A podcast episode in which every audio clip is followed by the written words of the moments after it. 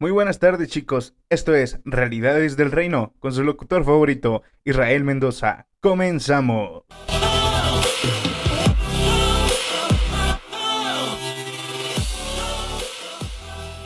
Bienvenidos a esto que es Realidades del Reino, segunda temporada, y ya está con ustedes su locutor favorito, Israel Mendoza. Y bueno, déjame decirte que el día de hoy traigo un tema muy bueno, porque es algo que Dios puso en mi corazón y quiero compartirlo con todos ustedes, y sé que será de bendición para ustedes. Y bueno, vamos a empezar. El título es Amar el proceso es amar a Dios. Repite conmigo, amar el proceso es amar a Dios. Mira, el día de hoy también tengo una frase que te va a ayudar a comprenderlo y a complementarlo. Que es, el secreto y la belleza se esconden detrás del proceso. Así es, wow, tremendo, ¿no? Y quiero que recordemos aquel dicho del mundo que es, dime con quién te juntas y te diré quién eres. Te lo digo en versión cristiana. Dime cuánto amas el proceso y te diré cuánto amas a Dios. Bueno, me imagino que alguna vez habrás visto el amanecer en una mañana despejada. Si te fijas, el sol no aparece de inmediato en el horizonte, sino que lleva un proceso lento hasta disipar la oscuridad y las sombras. Bueno, todo esto nos recuerda que todo, escúchalo, que todo en la naturaleza lleva un proceso gradual. Repite conmigo, proceso gradual.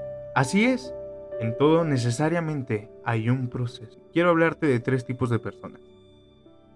La primera es aquella persona que le duele cuando dices la palabra proceso, problema o situación o tribulación. Algunas personas les duele hablar de eso, porque tal vez pasaron un proceso difícil, doloroso, el cual tal vez no han sanado aún, el cual tal vez su corazón está herido. La segunda persona es la que le gusta contar los procesos, que ama contarlos, que le gusta compartirlos, por el simple hecho de que el resultado del proceso fue un aprendizaje de bendición para ellos. Y por último, tenemos a la persona que no hace nada, ni va para adelante, ni para atrás, ni sigue el proceso, no lo avanza, o sea, se queda ahí sin hacer nada. Bien, el primer punto, resistir a la prueba.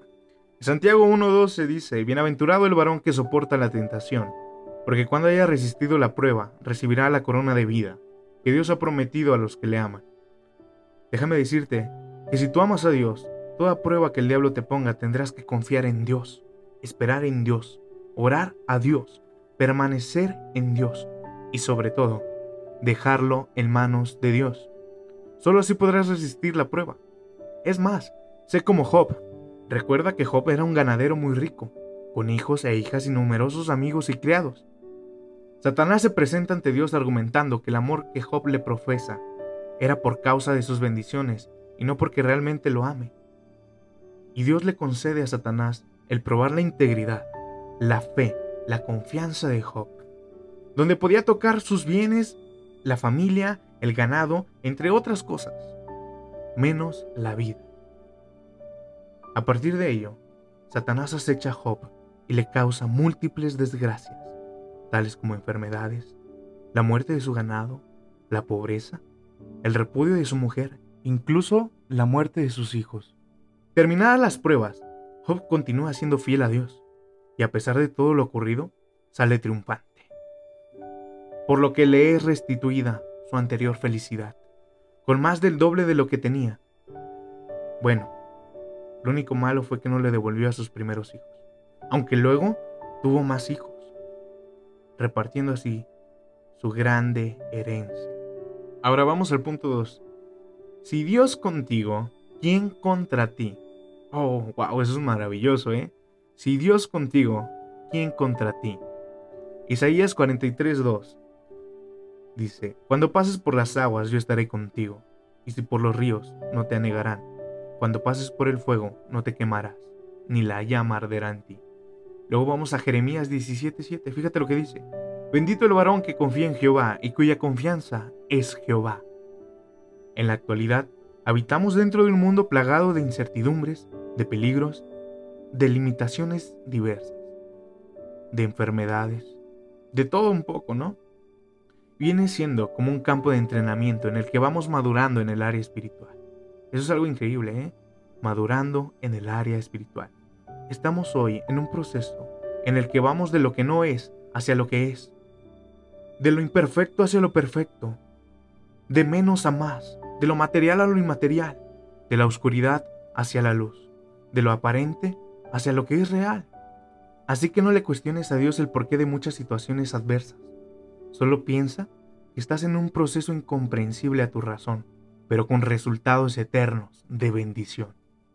Oh, eso es increíble.